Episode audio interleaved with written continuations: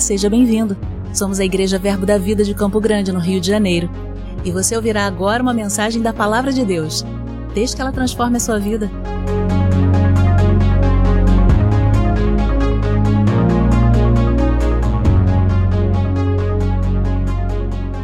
Graça e paz, meus irmãos. Vocês estão bem? Como disse o pastor na outra ministração, se não estão, vão ficar. Não tem como, irmão, estar exposto a essa palavra e não ficar bem, não ficar alimentado, não ficar abastecido, não é verdade? Esse não é um ajuntamento qualquer, nós não somos pessoas quaisquer.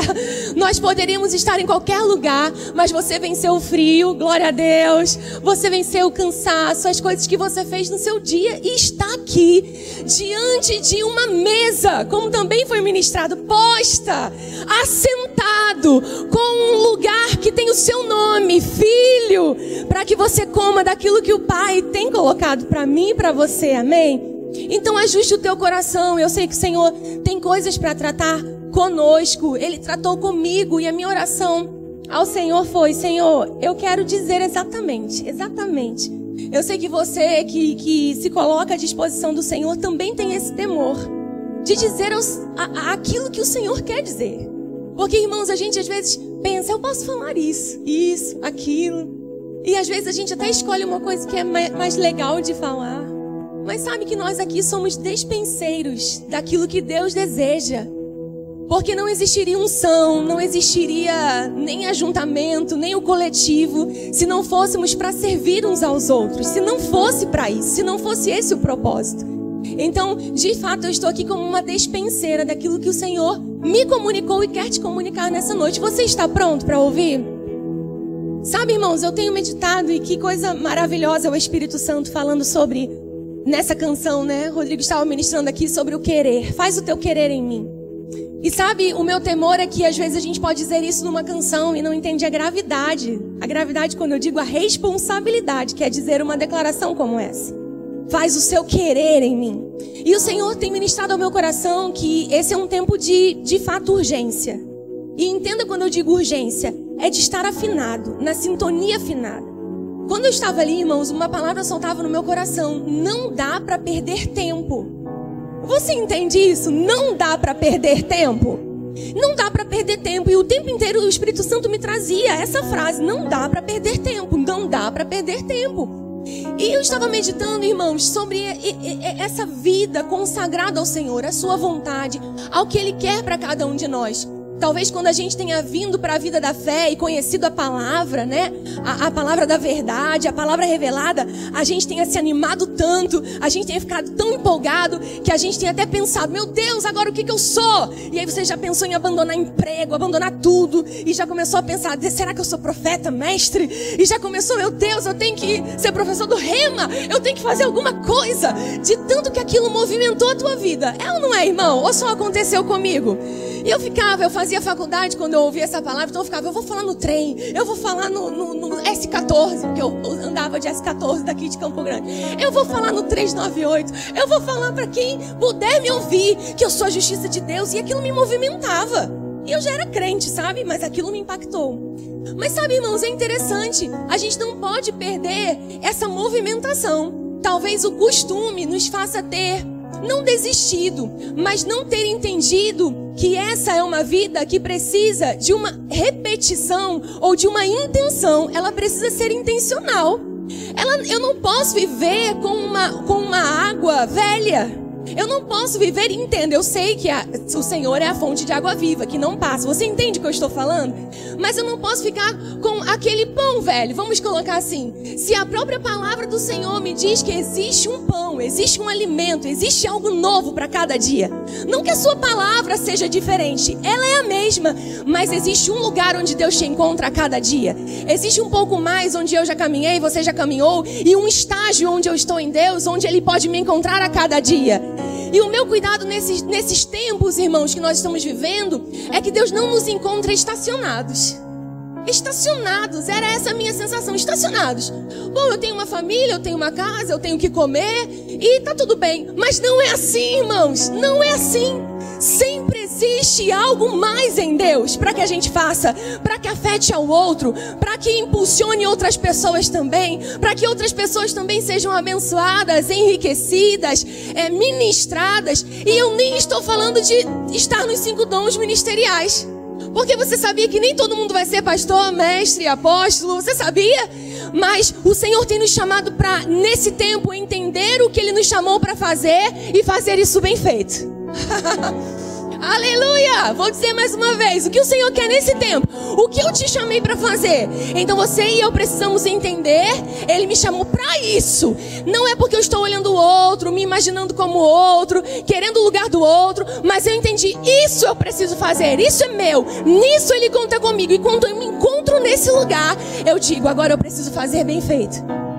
E sabe, irmãos, eu estava meditando sobre a graça. A graça não vai me ajudar enquanto eu não me colocar em movimento. Para que, que eu preciso de graça se eu não estiver fazendo nada? Algumas pessoas esperam estarem nesse sentido em algum lugar para fazerem alguma coisa. Mas eu quero te dizer nessa noite, quando você entende o seu propósito, aquilo que Deus te chamou para fazer e começa a se movimentar nisso em fé, entendendo, confessando, crescendo, a graça vem, irmãos, a unção vem e nós crescemos. Você está comigo até aqui? Amém? Eu estava meditando no que o apóstolo Paulo diz quando escreve a sua epístola aos Efésios. Se eu pudesse, eu leria os, seis capítulos com você aqui, porque é maravilhoso demais. Quando o apóstolo Paulo escreve a igreja a, a, em Éfeso ali, ele está dizendo à igreja sobre o lugar de onde nós fomos tirados e em que lugar a redenção, a graça, o amor nos colocou. E o apóstolo Paulo começa a escrever ali, eu não vou ler muitos versículos assim inteiros com você, mas eu vou saltar algumas coisas em Efésios para que você entenda sobre propósito, sobre o seu lugar, o meu lugar em Deus. Você está animado, amado, com isso? O apóstolo Paulo, quando escreve, ele, ele está, ele está revelando a recolocação, ou ele está colocando como homem agora numa nova posição, ele deve andar, como ele deve proceder, como ele deve caminhar, como ele deve ser. E ele já começa dizendo em Efésios 1 que aquele versículo tão conhecido que bendito é o Deus e Pai do nosso Senhor Jesus que nos abençoou com toda sorte de bênçãos nas regiões celestiais em Cristo. Todo mundo sabe esse versículo, não é? Só que sabe, ele está num contexto onde a gente foi abençoado com um propósito. Ele está num contexto onde a gente pega isso e fala: opa, bênção. Bênção eu quero. Esses dias eu estava ministrando e falei. Você já viu que bênção chama mesmo? É um chamariz? Promessa é um chamariz? É por isso que só vende caixinha de promessa. Porque se vendesse de princípio, ninguém ia comprar. Não é, irmão? Como que a gente ia tirar? Obedece isso. Ah, não, isso não, ser duro é isso aqui, eu não quero. Mas a promessa, a gente até escolhia uma melhor, né? Colocava de volta e escolhia uma promessa melhor. Porque a bênção é isso mesmo. E graças a Deus, Deus não tem problema com bênção. Ele é o Deus da bênção. Graças a Deus.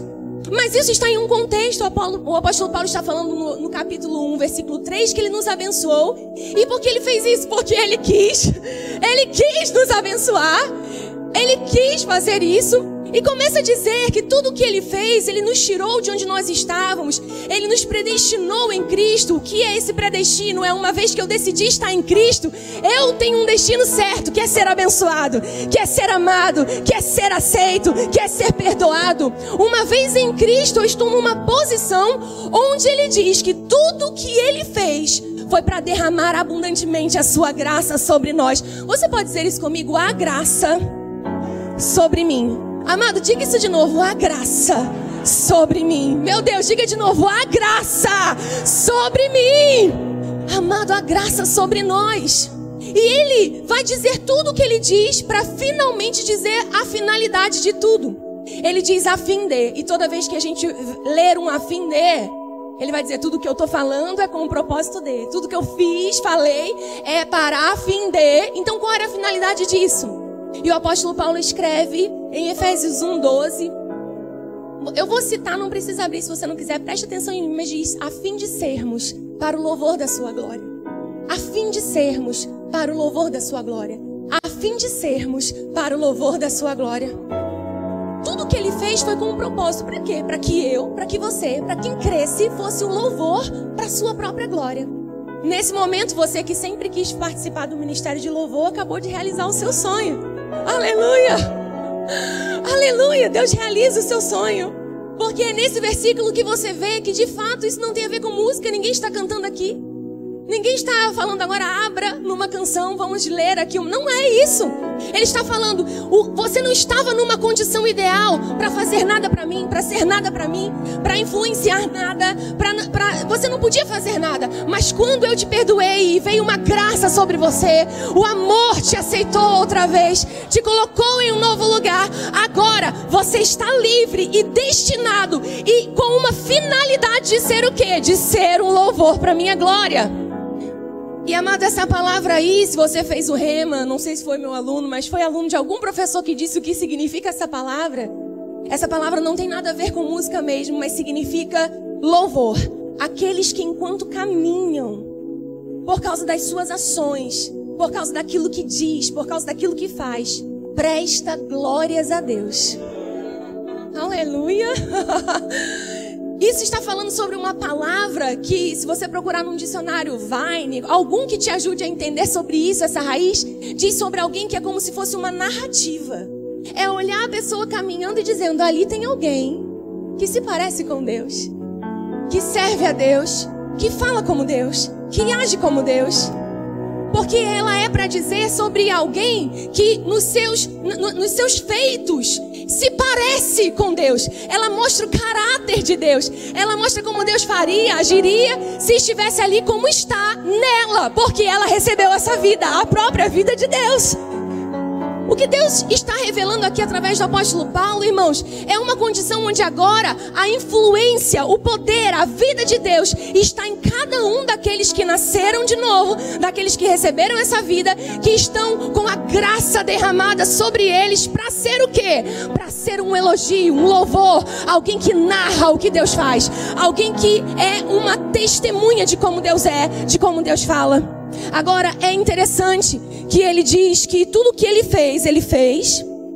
Ele fez com esse propósito, mas para como chancelar, eu sei o que eu estou fazendo, eu ainda coloco um selo em você. E o restante do, do capítulo diz, vocês estão me ouvindo bem? Só foi o meu retorno, né? O, o, cap, o final do capítulo aqui diz que ele colocou um selo. Fala comigo, selo. Você já reparou que selo evidencia a qualidade de uma coisa? Porque a gente olha o selo e fala que é o Espírito Santo, e porque está dizendo que é o penhor da nossa herança, ou seja, é a prova de que ele vai nos buscar, e graças a Deus por isso, graças a Deus. O apóstolo Paulo diz: é sim, é o penhor da nossa herança, até que ele nos resgate. Então ele vai vir para nos resgatar. Glória! É um selo, é um penhor. Mas quando ele também diz selo, eu estava meditando sobre essa palavra e essa palavra ela não diz somente sobre ter esse esse pagamento antecipado provando que te busca depois. Mas ele também fala sobre uma qualidade de vida que pode ser vivida enquanto nós ainda estamos aqui. Diga comigo, qualidade. Não fala só, amado, que você e eu temos o Espírito Santo como esse penhor ou essa prova de que ele vem para nos buscar. Isso já é maravilhoso. Mas diz também que esse selo é um selo de qualidade. É um selo que mostra que não é qualquer vida que eu fui chamada a viver. Existe outro padrão. Diga comigo, outro padrão. E amado, eu acho que é aqui que Deus quer nos, nos ajudar nessa noite. Existe outro padrão. Não é, com, não é com qualquer padrão que eu vou manifestar quem Ele é. Você não concorda comigo? Não é com qualquer atitude, não é falando de qualquer maneira, não é me comportando de qualquer jeito que eu vou evidenciar a qualidade da vida que eu recebi. É por isso que o apóstolo Paulo está dizendo: Eu oro por vocês. Depois que ele diz tudo isso, ele fala: Olha, eu vou orar por vocês. Para quê? Para que, pelo amor de Deus, vocês entendam o que significa isso. Ele faz aquela oração que se põe de joelhos para que a gente entenda o que significa essa compra, essa redenção, esse amor. Para quê? Para que a gente entenda que foi grande demais para que a gente ande de qualquer maneira, para que a gente se comporte de qualquer maneira. E quando eu estou falando sobre comportamento, atitudes, irmãos, é porque essa é a tônica da carta. Você pode reparar que o apóstolo Paulo está sempre avisando: vocês saíram de lá e estão aqui para fazer alguma coisa. Vocês saíram de lá e agora estão aqui pra, na sua casa. Aí ele diz como pais devem tratar os filhos, como os filhos devem tratar os pais, como o marido deve tratar a sua mulher, como a mulher deve tratar a sua esposa. Não é assim? A carta é toda para falar como, ei, vocês antes eram trevas, mas agora vocês são luz no Senhor. Andem como filhos da luz. E sabe, irmãos, quando é, eu fui perguntada, né, sobre o título dessa ministração, o que saltou no meu coração foi agradáveis a Deus. Agradáveis a Deus. Você pode dizer isso comigo? Agradáveis a Deus? Olha só. Quando o apóstolo Paulo chega lá em Efésios, né? A gente não sabe que não é um capítulo, mas quando a gente lê no capítulo 2, e ele diz: A gente saiu de um lugar onde a gente era filho de desobediência, está num lugar agora onde a gente é filho da obediência de Jesus. E ele começa a fazer esse paralelo ele fala assim: e agora? Todo mundo sabe Efésios 2,6. Assentados com Cristo nas regiões celestiais. Quem pode dar um glória a Deus aí? Sabe, isso fala sobre uma posição onde nós reinamos com Ele. Mas sabe que existe um outro aspecto dessa compra? Existe um outro aspecto desse lugar? Ele diz assentados com Cristo nas regiões celestiais. E ele fala que nós não conseguimos estar nesse lugar por algo que a gente tenha feito. Todo mundo sabe esse versículo, não por obras, para que ninguém se glorie. Aí fica parecendo que já que não é por obras para que ninguém se glorie, eu recebo essa vida e eu me sinto, né, nessa vida de fé e espero ele vir para me buscar, já que eu recebi o penhor. Mas a gente não está falando aqui sobre evidenciar uma vida em Deus, sobre entender o que Deus quer para nós nesse tempo, entender o que Deus nos tem chamado para fazer. Eu quero que você leia comigo agora sim, Efésios 2. Olha só rapidinho, Efésios 2. Você está comigo até aqui, querido? Amém? Efésios 2, o capítulo 2, o versículo, o versículo 8 diz o seguinte. Efésios 2, 8. Abra aí comigo. Efésios 2, 8.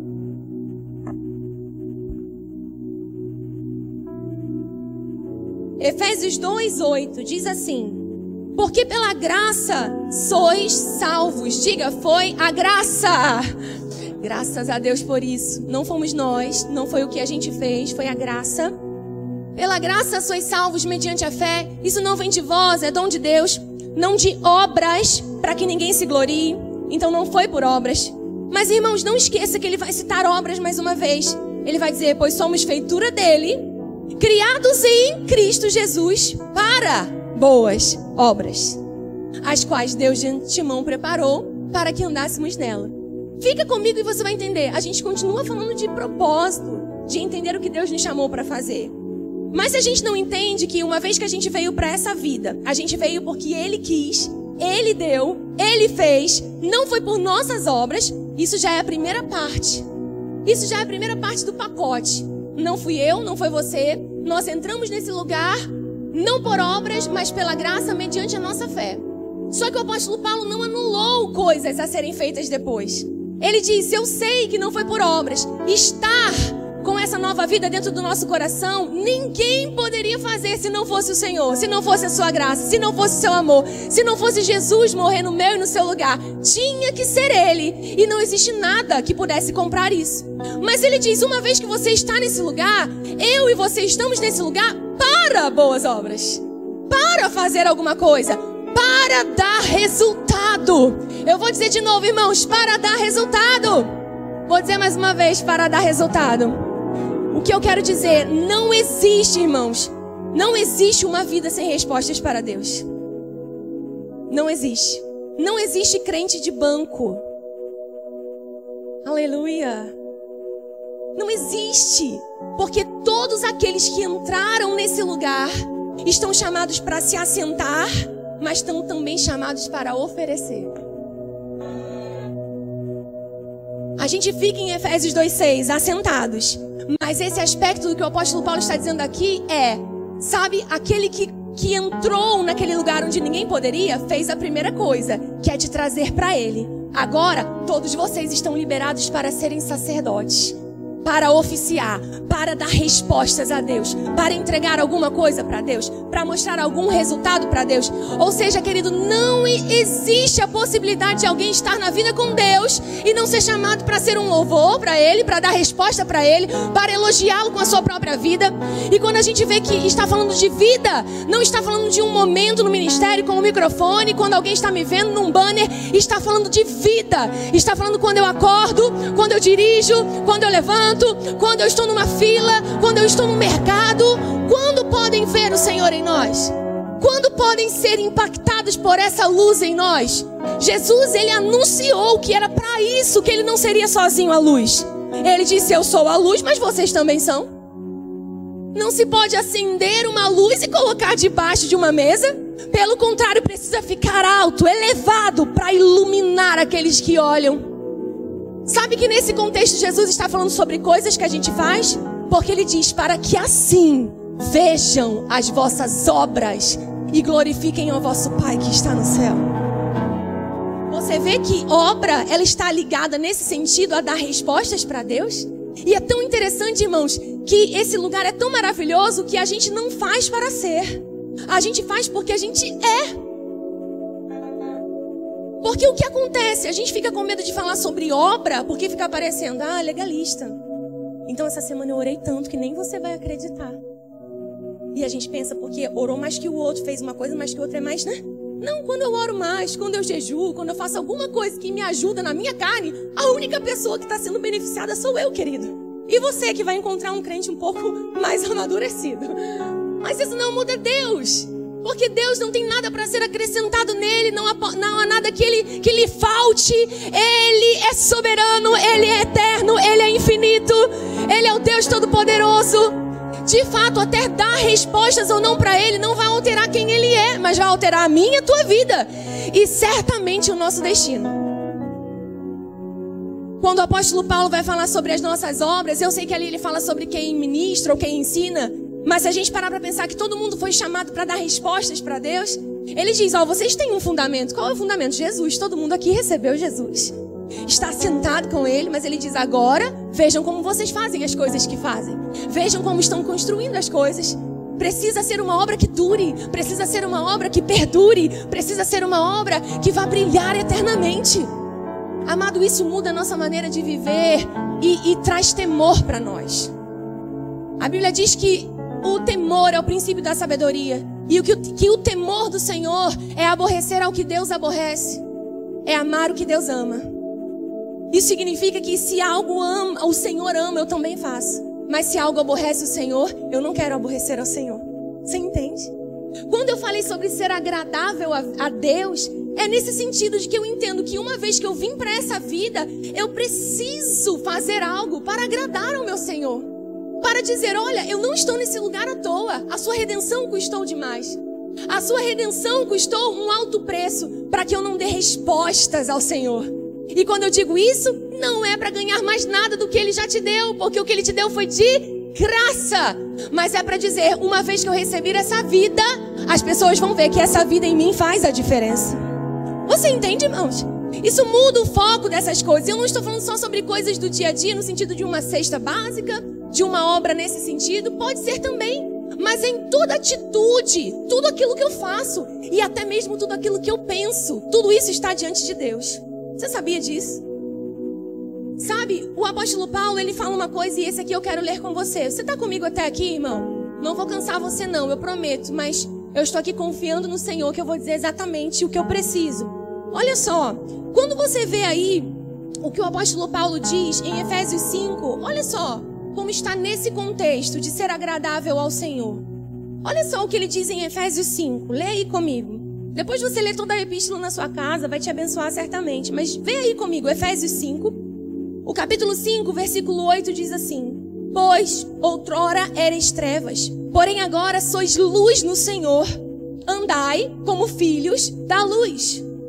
Vocês agora são luz, andem como tal. E ele diz: porque o fruto da luz consiste em toda bondade, justiça e verdade, provando sempre o que é o que, gente? O que é agradável ao Senhor. Eu fui procurar numa outra versão e isso diz, sabe o que? Isso diz provando sempre aquilo que agrada a Deus, ou sendo sempre agradável a Deus. Olha o que ele está falando. Olha, vocês saíram de um lugar, então se comportem como o lugar onde vocês agora pertencem. E qual é o fruto desse lugar? É verdade, é justiça, é bondade. Tudo aquilo que não se parece com verdade, com justiça, com bondade, não faz parte dessa nossa nova vida. E ele diz que é preciso provar sempre aquilo que é agradável ao Senhor. Ou seja, o contrário da verdade é o que, gente? É mentira. E mentira agrada ou não agrada a Deus? Não agrada a Deus. Isso significa que na minha vida não pode haver uma obra de quê? De mentira. Você está comigo, irmão? Aleluia. Vê como isso, amado, é tênue. Porque assim, é, oi, não fala que eu não tô. É mentira. Quando eu falo de mentira, não precisa nem ser uma mentira. Mentira! Sabe que ninguém tropeça numa montanha? Porque a montanha a gente está vendo, minha gente. Quem vai tropeçar numa montanha se ela é enorme? Mas a gente está andando e às vezes num, né? num pedacinho de asfalto, numa britazinha. Então não são em coisas grandes. O Senhor me, lembra, me falou, irmãos, eu, eu conheço o Senhor e essa voz. Ele disse, Areta, nem tudo é pecado, tem coisa que é peso. Tem coisa que, sabe, nem precisa mais estar ali. Mas se a gente não consegue discernir, acha que está tudo bem, que não tem problema. Mas sabia que é isso que pode estar nos tornando vagarosos? E o que eu disse, irmãos, não é tempo de estar estacionado. Não é tempo, irmãos. Não dá tempo, nem dá tempo. Você não pode nem pensar nessa possibilidade. Isso não é uma possibilidade. Não é. E você percebe que ele está falando qual é o fruto, qual é a resposta dessa vida para Deus. É saber que o que agrada a Deus é verdade, é justiça, é bondade. Então, se parece com Deus, eu faço. Se agrada a Deus, eu faço. Essa é a minha resposta para Deus. E o apóstolo Paulo segue dizendo, é nesse contexto que ele segue dizendo que não é tempo da gente estar dormindo. É nesse contexto que ele diz: Desperta tu que dormes, levanta-te dentre os mortos, Cristo nos iluminará. Foi o que ele fez. Aos que viviam na região da sombra da morte, resplandeceu-lhes a luz, porque um menino nos nasceu, um filho se nos deu. Ele chegou, ele nos iluminou. Digam boas notícias aos homens, aos homens. Chegou a boa nova, a boa notícia, luz chegou, verdade chegou, graça e verdade vieram por meio dele. Vieram por meio dele, toda a verdade por meio dele, toda a graça por meio dele. E ele diz: por isso, é por causa dessa grandeza que a gente não pode não discernir o tempo que a gente está vivendo. Ele diz: por isso, não vivam como quem não discerne os tempos. Você entende, amado, como isso é para agora?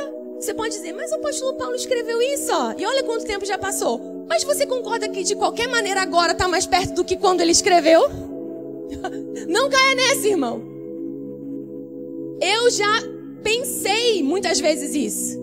E isso também é uma ferramenta na nossa mente para dizer: você ainda tem tempo, ainda vai, ainda vai. Mas, amado, aquele que vem virá, ele não tardará o que nós temos para entregar a Ele, do que Ele nos pediu para fazer, do que Ele te pediu para fazer.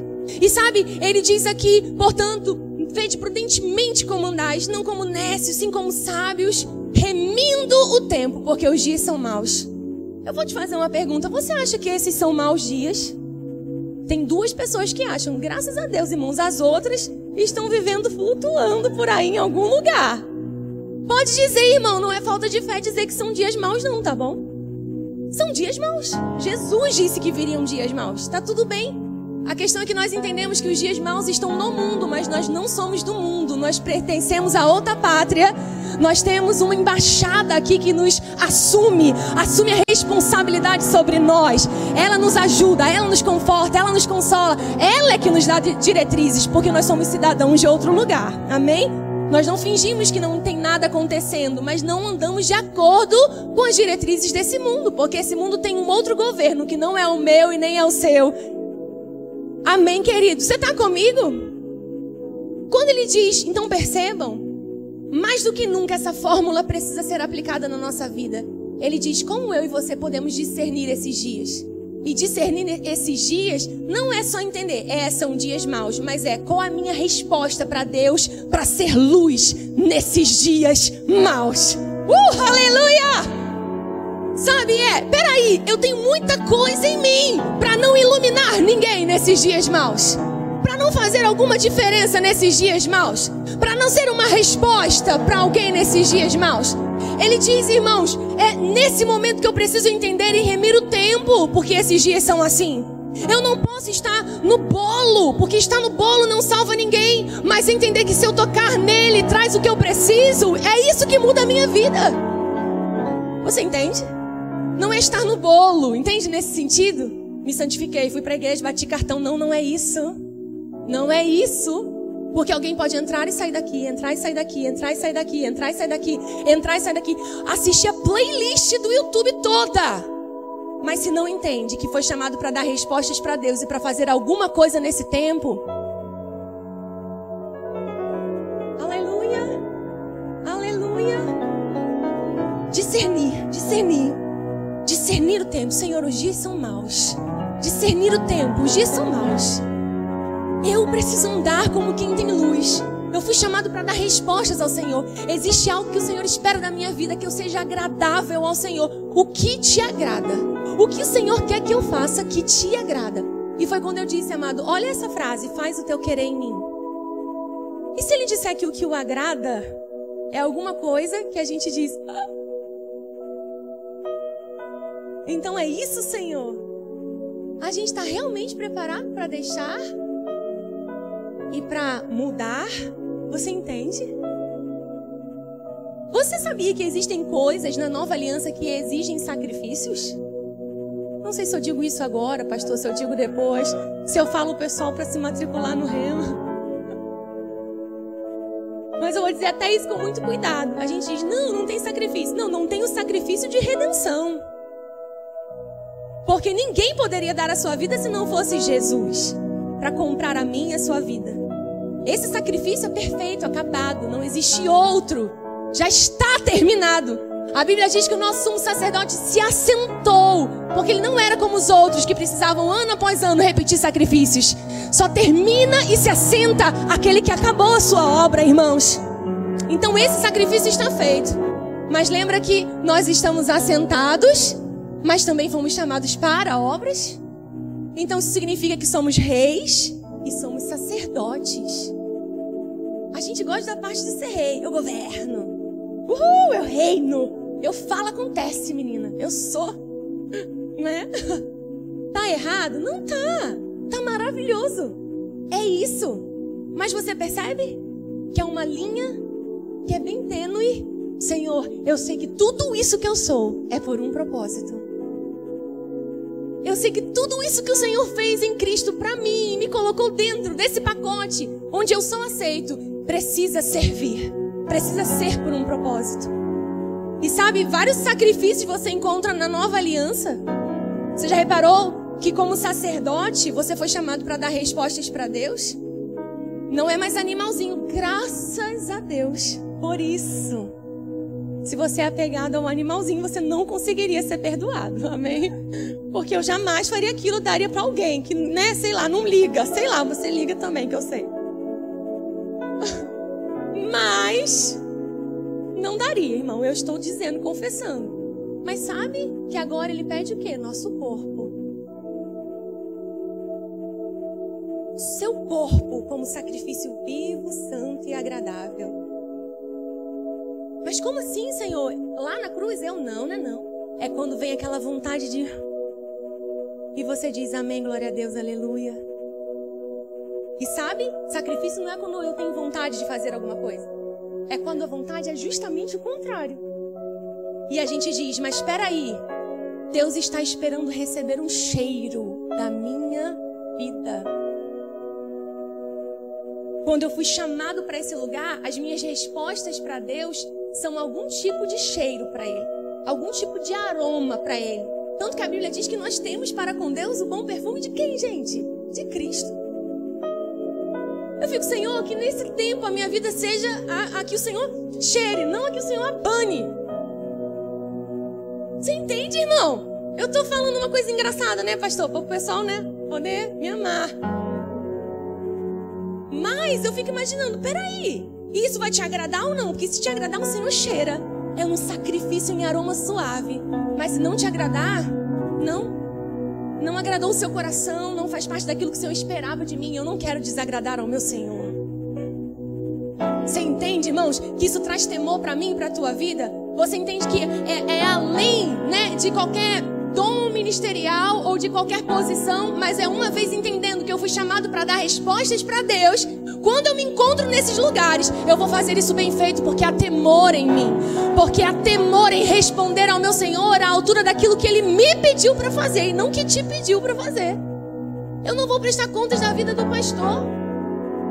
Ele vai prestar conta da minha, que o pastor presta. Mas agora que eu lembrei. Mas é a sua responsabilidade, tá vendo? É a sua. Mas eu vou prestar contas, por exemplo, daquilo que eu ensino.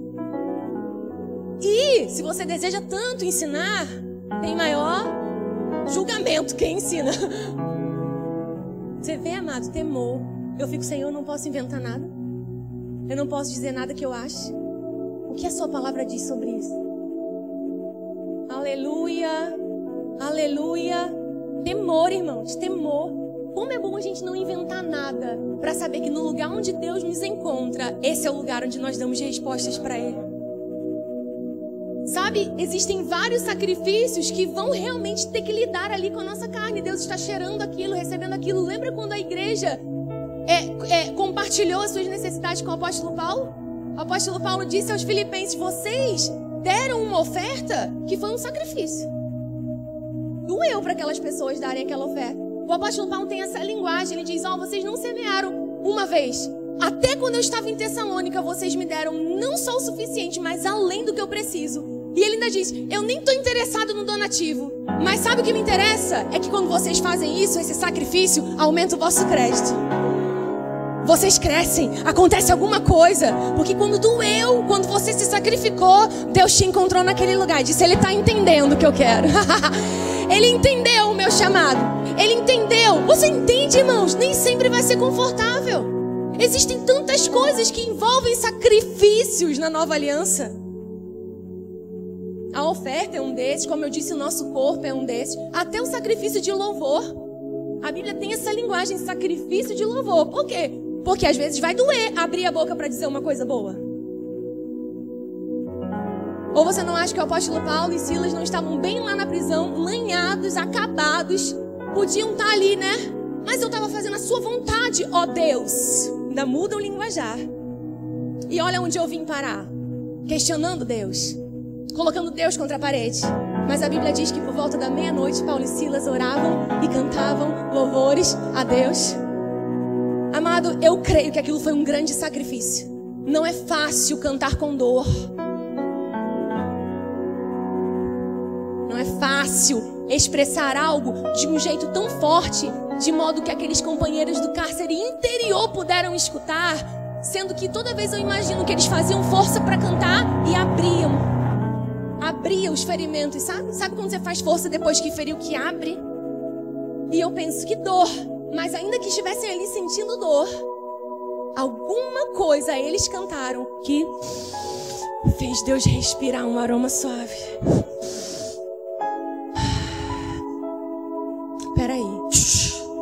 Existe uma versão que diz que o cimento da prisão tremeu.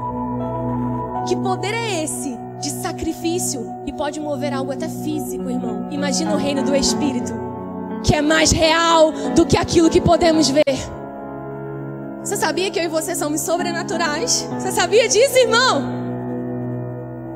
Abre lá comigo na Epístola de Pedro, eu preciso olhar ali o relógio. Aleluia. Segunda Epístola de Pedro. Diga agradáveis a Deus. Deixa eu ver se é essa mesmo, irmão. Se eu estou certo, se eu estou errada. Aleluia. É a primeira. Primeira de Pedro. Aleluia. Deus é bom em todo tempo. Amém. Olha só o que a Bíblia diz aí em 1 de Pedro 2, o capítulo 2, versículo 5. Diz o seguinte: quem quer ser cada vez mais agradável a Deus aqui, irmão? Quem quer? Quem quer? De verdade. Cantar faz teu querer, mas é o teu querer, Senhor. sabe, que te agrade mesmo. Ainda que eu tenha que dizer não. E eu vou te dizer que às vezes você vai ter que dizer não para coisas lícitas. Você pode até questionar, mas isso não é pecado, Senhor. E ele vai dizer, mas por enquanto não quero. Aleluia. Aleluia. Você percebe como é tempo de se encher do Espírito? Para poder discernir isso? Não, mas não é pecado, sim, mas não é o tempo. Porque se a gente ficar pensando sobre isso e não conseguir discernir, sim, mas a gente fica na lógica, mas não é pecado, sim, mas não é o tempo. Tem um tempo, tem um propósito. Aleluia, aleluia, aleluia. A primeira epístola de Pedro, capítulo 2, versículo 4.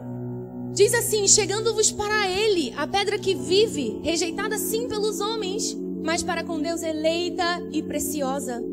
Também vós mesmos, como pedras que vivem, sois edificados casa espiritual, para serdes sacerdócio santo. Afim, olha aí outra vez esse afim. A gente não começou essa ministração com um afim? Tudo que ele fez foi afim de ser um louvor a fim de que você desse respostas para Deus, fosse um elogio para a própria glória de Deus, para mostrar o caráter de Deus. Agora ele diz: Ei, sabe aquela presença que estava num lugar fechado, que não era de acesso total a todos, agora desvendado o mistério, feito um sacrifício sobreexcelente, uma superior aliança estabelecida, você, eu, fomos chamados para ser o tabernáculo do Deus Altíssimo. Ele diz casa espiritual. Não uma casa ali como naqueles moldes de coisas físicas, mas um, um, tabernáculo onde Deus só poderia habitar porque Ele mesmo construiu. Porque Ele não habita em tempos feitos por mãos humanas. Ele só poderia habitar em mim e em você depois da redenção, da casa que Ele mesmo fez. O apóstolo Pedro está dizendo: quando eu e você fomos construídos casa espiritual. A gente foi chamado casa com um propósito. A gente canta até a musiquinha. Essa casa é sua, amado. Fala, mude as coisas de lugar. Se a gente soubesse o que a gente está dizendo. Muda, Senhor, muda, muda. Ah, Senhor, nesse móvelzinho não mexe, não. Amado, isso é muito sério. Ele está dizendo casa espiritual. É para se entregar mesmo. Essa casa foi o Senhor que fez ela é totalmente tua. Ele diz: casa espiritual para serdes, para serdes, para serdes sacerdócio santo, a fim de oferecerdes sacrifícios espirituais agradáveis a Deus. Olha aí o agradáveis a Deus. Agradáveis a Deus. Agradáveis a Deus. Quando ele diz nessa casa existe ministração de sacrifício. Nessa casa existe, existe ministração de sacerdócio. Somos raça eleita, sacerdócio real, nação santa, povo de propriedade exclusiva do Senhor, a fim de proclamarmos virtudes, irmãos, virtudes, virtudes daquele que nos chamou para a sua maravilhosa luz das trevas para esse lugar. A minha proposta, e não minha, do Espírito Santo, e eu estou aqui, né, querendo realmente dizer como ele tem me dito. É, como está a ministração de tudo isso dentro de nós, dentro de nós nesse tempo? Será que realmente nós estamos ouvindo a voz do Senhor para cada passo, para cada tempo, para cada estação, para aquilo que Ele espera de nós? E, irmãos, não, nem vamos espiritualizar nesse sentido tudo, pode ser em coisas cotidianas, que também é espiritual, porque somos espirituais, você entende?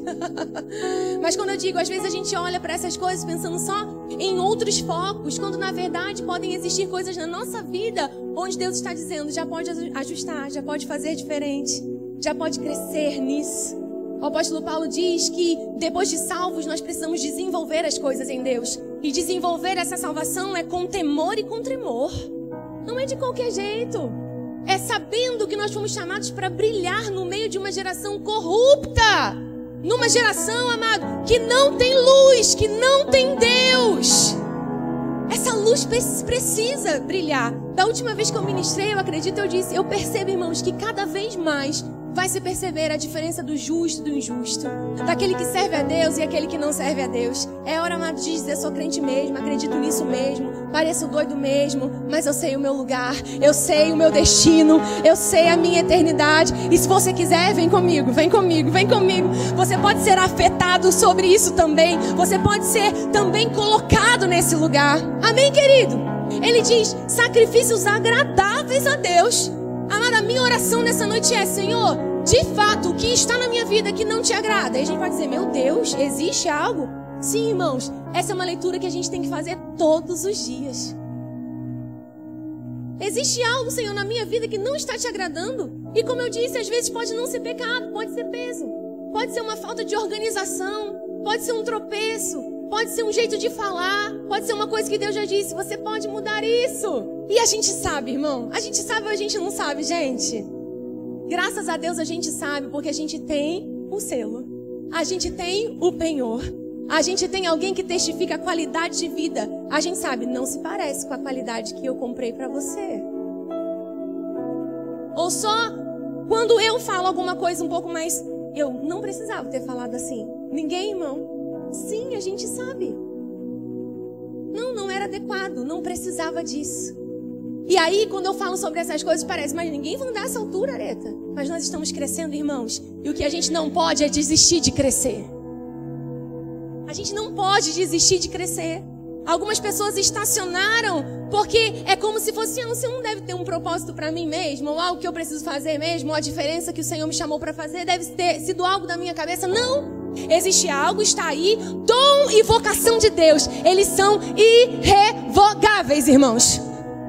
As pessoas que estão fazendo coisas para o diabo no mundo, elas têm uma vocação em Deus, elas têm um propósito em Deus, só que elas não foram iluminadas, elas não foram aceitas porque não foram predestinadas em Cristo por não entrarem nesse lugar em fé. E como não estão nesse lugar em fé, estão servindo, oficiando com aquilo que Deus deu a outros deuses. Você sabia disso? O apóstolo Paulo, quando vai falar da depravação dos homens, ele diz: Olha só, os homens caíram e estão agora servindo as criaturas porque não entenderam quem é Deus, porque não entenderam o que Deus é, como Deus age, olharam para Deus e não deram glórias a Deus. Por causa disso, eles se tornaram loucos e tornaram a glória de Deus em imagem de quadrúpede, de réptil, e agora eles servem a criatura ao invés de servir ao Criador. Mais uma vez que eu e você estamos em Cristo, irmãos, meus dons e talentos são para te servir. Lembra da música? Pode ficar nesse tom aí, amado. Não vem comigo, não, que eu tô toda aqui. A gente fala, meus dons preciosos são Deus. Sim, porque eu não tenho razão na minha vida se não for para servir ao Senhor. O que, que adianta, amado, ter uma habilidade, fazer uma coisa muito bem, se não for para agradar ao Senhor? Se não for para servir ao Senhor? Se não for para dar respostas ao Senhor? Se não for para afetar as pessoas que estão ao meu redor? Isso significa, irmão, que você pode não ser, ou pode ser também, porque se você for, amém alguém que vai agir nos dons do ministério, pastor, apóstolo, mestre, profeta, amém. Se descubra em Deus e seja o que Deus te chamou para fazer.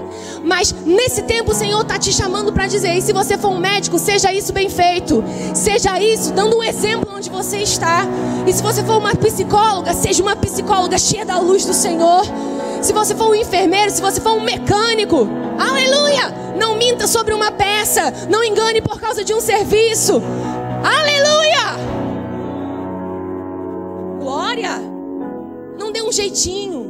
Não, Senhor, eu vou com o Senhor na verdade até o fim, ainda que eu sofra por isso, porque eu sei que o Senhor me guarda. Você entende, amado, o nível? Aleluia! Aleluia! Sacrifício espiritual agradável a Deus. E eu quero terminar com mais um versículo. E a gente já vai orar para que a gente se consagre mais uma vez ao Senhor e ao seu querer. Amado, isso é tão precioso saber que o Deus Todo-Poderoso conta comigo e com você. Às vezes eu penso sobre isso e eu fico, Senhor, sério. Né? Sério. O Senhor, Deus Todo-Poderoso. Como a sua palavra diz que eu posso cooperar. Cooperar. Com Deus, nós somos cooperadores.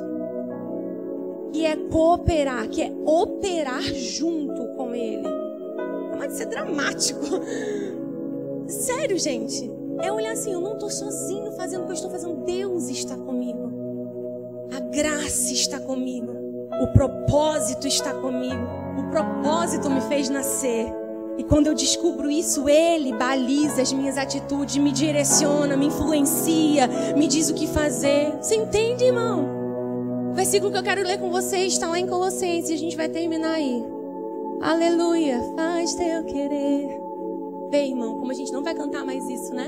Do mesmo jeito. Faz o seu querer, Senhor, em mim. Em mim, Senhor. Faz o seu querer em mim. Colossenses, vai lá, Colossenses. Aleluia, Colossenses o capítulo 1. Aleluia. Você entende que não é tempo de ficar estacionado, irmão? Você entende, crê nisso? Você crê mesmo nisso? Deus não nos quer estacionados, Ele nos quer em movimento, Ele nos quer fazendo algo nesse tempo, nessa geração. Colossenses 1, o capítulo 1, o versículo 9. Deixa eu ler do 9. Paulo mais uma vez está orando aí pelos crentes. Aleluia, Deus é bom. Olha só, Colossenses 1, capítulo 1, versículo 9 diz: Por essa razão, também nós, desde o dia em que o ouvimos, não cessamos de orar por vós e de pedir que transbordeis de pleno conhecimento da Sua vontade, em toda sabedoria e entendimento espiritual, a fim, outra vez ele diz a fim, de viverdes de modo digno do Senhor, para o seu inteiro agrado, frutificando em toda boa obra e crescendo no pleno conhecimento de Deus. Olha a oração do apóstolo Paulo. Ele diz: Quando eu ouvi sobre vocês, a minha oração é para que vocês transbordem de pleno conhecimento da sua vontade e significa do que Ele quer, amado, não somente numa vontade macro, que é boa, perfeita, agradável, mas Deus tem uma vontade específica para mim e para sua vida. E pode ser que a gente passe a nossa vida sem saber qual é essa vontade. Por isso a gente precisa se se encher do Espírito, discernir esse tempo, discernir esses dias, para não estar enganado. Ele diz para que vocês transbordem de conhecimento. Depois ele diz em toda sabedoria, entendimento espiritual, mas com um propósito. E mais uma vez ele diz o propósito a fim de viver de modo digno do Senhor. De modo digno do Senhor. De modo digno do Senhor. Sabe, amado, em, em Adão, Deus disse uma coisa: Ele disse: Onde estás? Ele não se achou nele. Mas em Jesus, Deus disse: Esse é meu filho amado, em quem eu tenho prazer. Esse é meu filho amado, em quem eu me comprazo. A Bíblia diz que aquele que diz estar nele deve andar como ele andou. Você não acredita que Deus está olhando para nós e querendo justamente dizer isso todos os dias? Essa é minha filha amada, em quem eu me comprazo. Esse é meu filho amado, em quem eu me comprazo. Esse é meu filho amado, em quem eu me comprazo. A gente teria tudo para mentir, falar errado, dirigir errado, fazer errado, gritar. E quando a gente sacrificou a nossa vontade ali, ele recebeu aquele aroma suave e disse: Esse é meu filho amado em quem eu me comprazo. Que cheiro bom está desprendendo a sua vida. Como é bom te ver andar. Amado, isso não é poético, isso é verdade. A Bíblia diz em Sofonias, antes da redenção, mas tipificando o que Cristo faria, que Deus se regozija em nós, que Deus se alegra na nossa vida, que Ele se deleitará em nós com alegria, que Ele se alegrará no seu amor quando nos olhar, quando nos ver. Sabe, Isaías diz que ele veria o fruto do seu penoso trabalho e ficaria satisfeito. Amado, tem que ter valido a pena. A gente tem que dar respostas para Deus. É, valeu a pena o meu trabalho, valeu a pena o meu trabalho, valeu a pena o meu trabalho. Esse deleite em alegria é dizer como ele me dá prazer. Como ela me dá prazer, como ela alegra o meu coração, como me alegra ver como ele está andando, como ela está andando, como ela está crescendo. Eu sei que eu e você, como pais naturais, fazemos isso com os nossos filhos. Ah, já sabe amarrar o cadarço. Esses dias eu lembrava, eu falei, Diogo, a gente celebrava porque conseguia segurar a colher. Ai, segura a colher sozinha.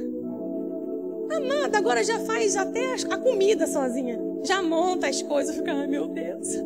Mas apesar de ficar apegado, a gente fica feliz porque cresce. Não é assim, irmão?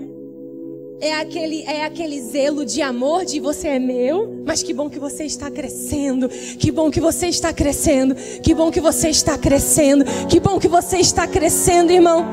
Quando eu cresço, quando você cresce, o corpo cresce bem ajustado, ajustados pelo auxílio de toda junta, de tudo aquilo que constrói esse corpo. O pastor cresceu, eu cresci. Você cresceu, eu cresci. Eu cresci, você cresceu. Por isso a gente precisa entender o nosso lugar, porque entendendo o nosso lugar e não o lugar do outro, irmão, eu vou fazer o outro crescer. E o outro entendendo o seu lugar vai me fazer crescer. Mas para isso a gente precisa viver essa vida consagrada. O que o Senhor quer? O que o Senhor quer? O que o Senhor quer? O que o Senhor quer? O Senhor pode pedir e eu faço?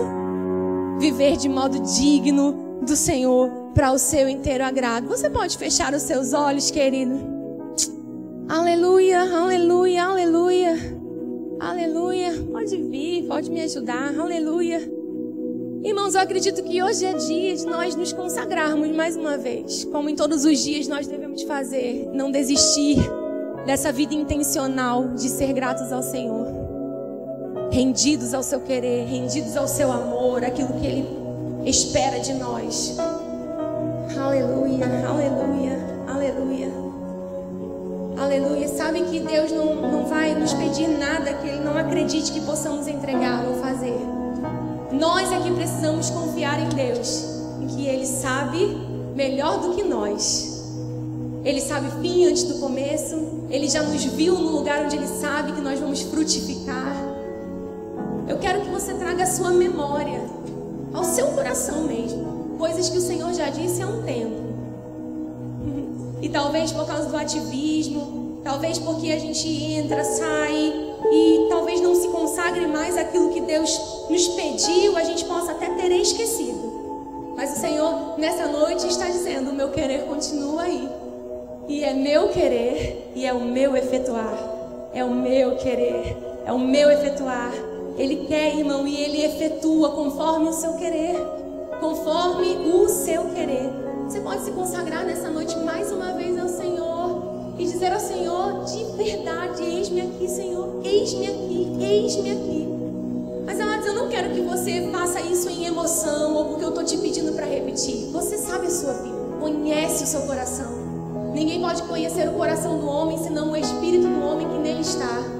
Mas existe um espírito que prescruta todas as coisas, até mesmo mais profundo em Deus, que também habita dentro de você e que pode te revelar tudo que Deus tem planejado para a tua vida tudo que Deus tem planejado para tua casa, para tua família.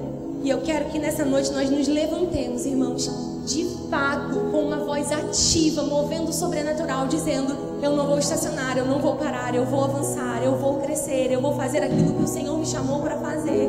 Eu vou discernir tempos, estações. Eu vou dizer ao Senhor todos os dias, mais uma vez: Sim, sim, sim, sim, como na primeira vez. Sim, sim, sim para o Senhor, para o seu querer, para a sua vontade para minha, para minha, para minha vida. Sabe, amado, não fica achando que você não tem nada para fazer em Deus. Talvez você olhe as pessoas chamadas de uma determinada maneira e não se encontre em um lugar. Mas Deus nessa noite está querendo colocar no teu coração, acender, acender esse lugar, desse chamado mesmo, desse lugar onde você foi chamado para dar respostas a Ele. E te dizer, sabe, filha, eu quero que você faça isso, dessa maneira, nesse lugar. E você vai trazer respostas para mim. Sabe, filho, eu quero que você seja uma bênção nesse lugar, desse jeito, fazendo isso nessa habilidade que eu te dei. E você vai ser uma bênção. E você vai trazer respostas para mim. Sabe, irmãos, eu e você não precisamos inventar nada. O nosso lugar de segurança é se consagrar à vontade de Deus. O nosso lugar de segurança é se consagrar mais uma vez à vontade de Deus. Você pode se colocar em pé no seu lugar. Vamos cantar essa canção mais uma vez. Aleluia. Mas não faça isso como um protocolo, irmão. Sabe? Fica aí no teu lugar, você e o Senhor. E diga, vivendo aquilo que você está cantando nessa canção. Vento de poder, faz o teu querer. Eu me rendo, eu me rendo, Senhor. Prostrado outra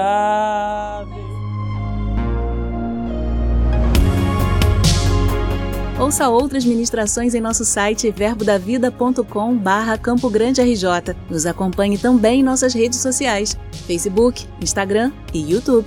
Seja abençoado na prática dessa palavra.